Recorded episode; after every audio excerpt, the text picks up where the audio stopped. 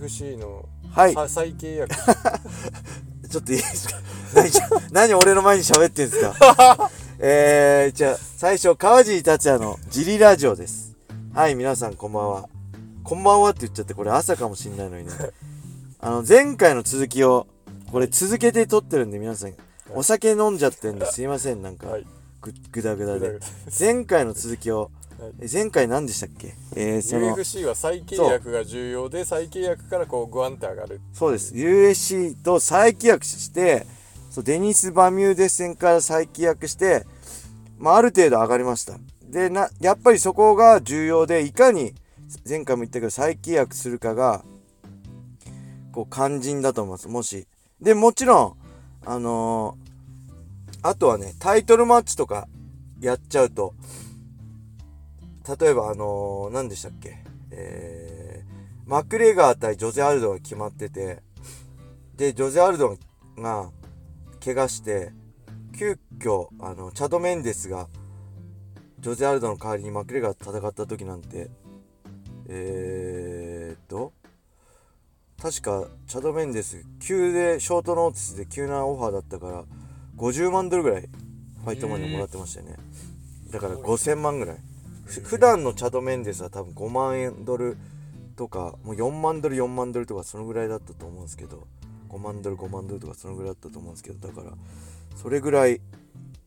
そういう時は増えるのあるけど基本的には再契約することでえーガンとファイトマネーが上がるんで USC の場合は。あのいかに再契約するか。で再契約する前の試合でしっかり結果を出すかですね。はい。ちなみにその複数試合契約だと変わんないんですよファイトマネーが。で僕よくもう一つ言われるのが「マサト戦いくら稼いだの?」って言われるんですよ。おー。マサト戦相当稼い稼いだでしょ？みたいな。あれね僕ね無知だったからあれなんですけどねそのドリームとの契約内での試合だったんで あの普段とファイトマネー変わんなかったんですよ。あの時ちょっとねごねてあのもうちょっと色つけてよって言えばよかったなってお今になって思うけどあの時はねもうマサトと戦えることだけでも満足したんでそのファイトマネーをなんかキットマサトキットさん対マサト選手の試合はギャラすごかったみたいなこと後で聞いてあー俺もなんかギャラ交渉しときゃよかったと思ったんだけどあのそれちょっとね残念でしたね。基本的に交渉は毎回できるもんなんですか？そう。交渉はね僕ねしてましたね。あのもちろんデビュー戦の時とか、はい。あのーはしないです。はい。ただシュートのクラス A に上がってからとかは、はい。僕じゃないですけどマネージャーの人に直接あ僕ちょ僕が直接じゃなくてマネージャーの人に言ってもらって前回の試合より1万円でもいいから基本給を上げてくれるようにっていうのを僕の望みとして言ってます。下がる勝ち続けてるのに下がるのは例えば会場があのね NK ホールって大きな舞台からシャオリンと1回目やった時シャオリンに負けた後あのーこう下北にっていう300人規模の会場に戻ってきたりもしてたんですけどそれでもとにかく基本給だけは下げないでくれって言ってあの言ってました。だからねそのマネージャーの人はねあの当時トップスってチームだったんでトップスは厳しいからなって主催者に言われたって言われました。なんで交渉の余地はあります。だからねもちろん当たり前だけどあのー主催者は一番やなるべく安く済ませたいと思ってるから これはね交渉した方がいいです。ただね、あの、何でもない、何者でもない人は交渉しても、じゃあいらねえよって言われるだけなんで、交渉するべき時は、その人が出たいじゃなくて、主催者側から出てほしいって言われた時なんです。わかります？向こうから望まれた時は交渉の余地あるんです。なんで僕も武士道出る時に、シュートのタイトルもチャンピオンになる前から武士道出たいなんてその加藤さんから話しかけられてたんで出すよみたいな感じで言われてたんですけどそこでこう「はい出たいです」って言っちゃうと足元見られるんで僕はちょっと待ってくださいシュートのチャンピオンになるまで待ってくださいって言ってでシュートのチャンピオンになってそしたら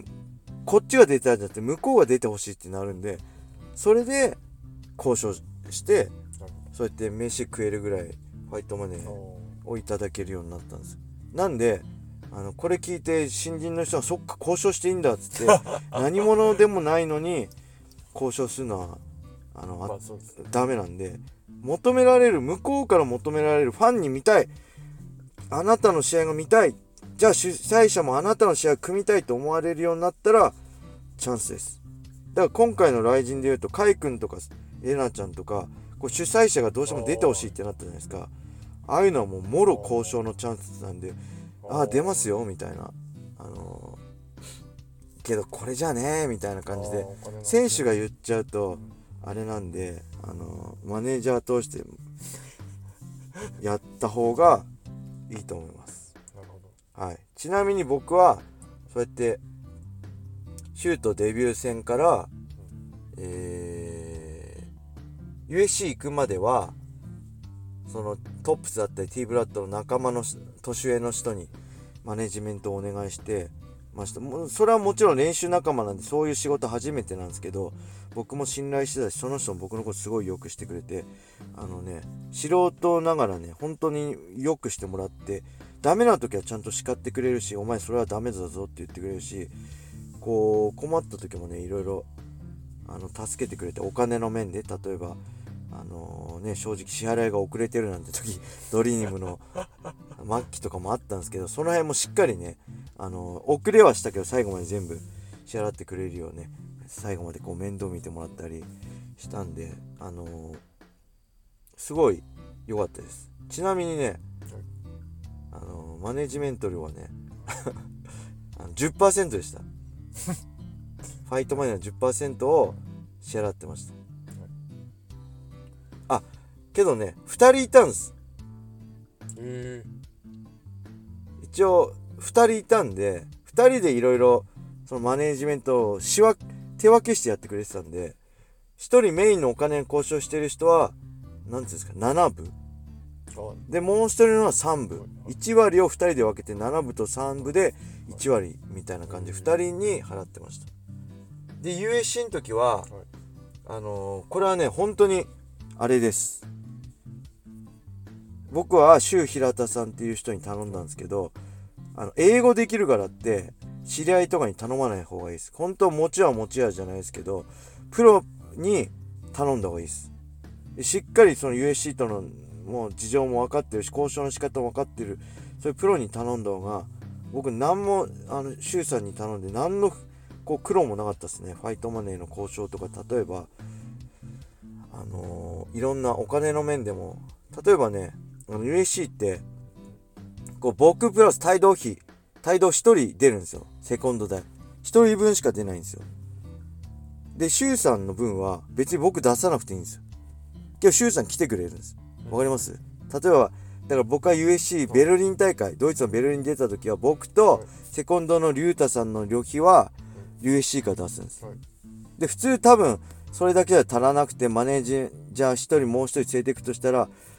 あのその英語できる人とかそういう人自費で自分で出して頼むと思うんですよ。けど周さんには周さんは自分周さん自身が旅費を出して来てくれてで本当にねこうなんだろう試合に集中できる余計なこと例えば英語がどうこうとか余計なこと考えずに例えば僕髪長かったんで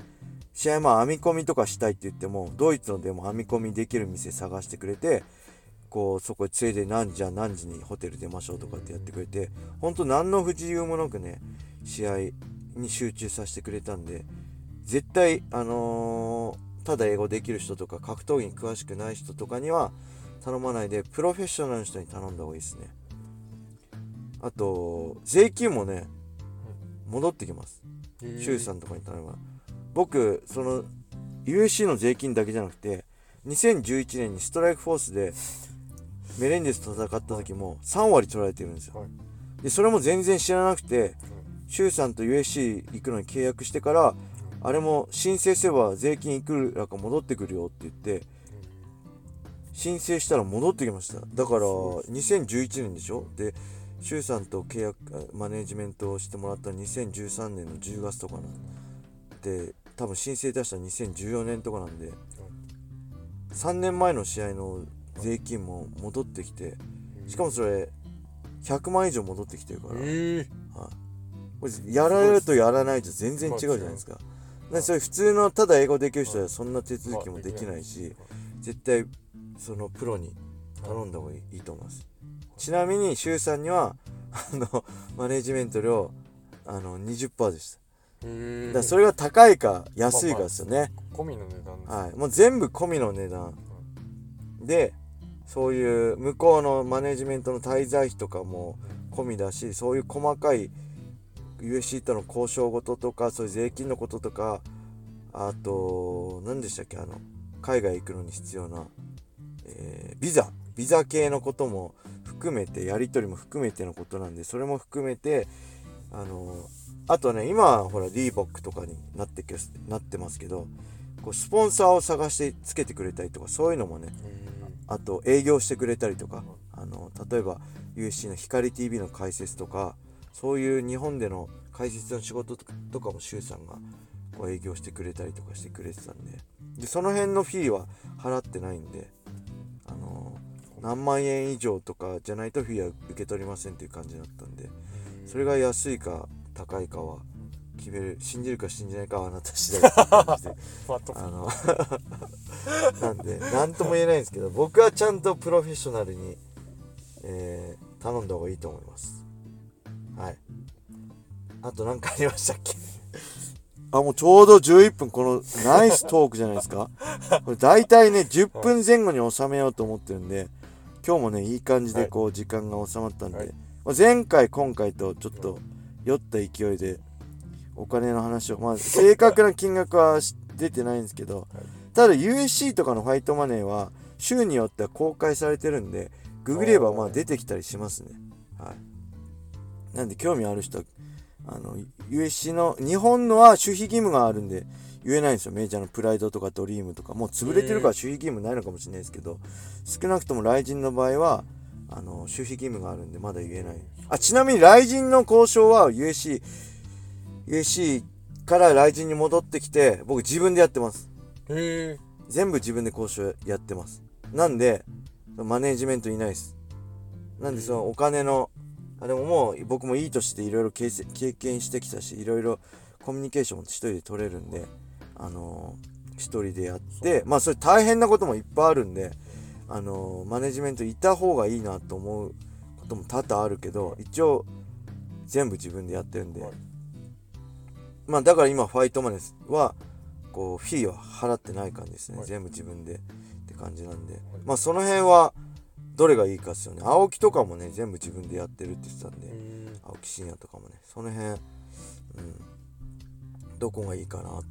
何を選ぶかは自分次第なんですけど、まあ、海外の時は特にあのプロフェッショナルに頼んだ方がいいっていうのは間違いないですね。はい。こんな感じですかね今日も、はなんか喋り足りないことありますか？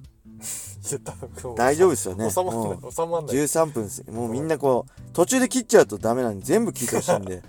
あので今日はこんな感じで。はい。はい。終わりにしたいと思うので、ぜひねあのレターだったりあのー、何でしたっけ？フォロー。はいフォロー。あこれ YouTube アップできないのもう一個ないから。あとね あのー、いいねを押してください、でレターでねあの川尻フリートーク下手だからあの レターの返事した方がいいよってレターがあったんです。だけど 誰だよお前。この野郎。ディスってんじゃねえかよっていうねあの話なんでちょっと傷ついたぞお前。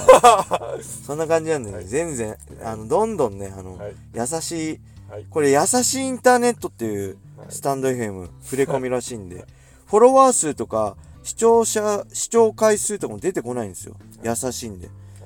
なんでみんな優しくしてください僕には。はい。あのはい。優しいレターを。あのはい。うさぎは寂しいとなあの死んじゃうんで。僕も寂しいと死んじゃうんであの優しくしてください。はい。そんな感じで今日は酔ってる中で2日連続で、あの配信しね前半はい。後半しちゃいましたけど、これで今日は終わりにしたいと思います、はい。それでは皆さん良い一日を。まったねー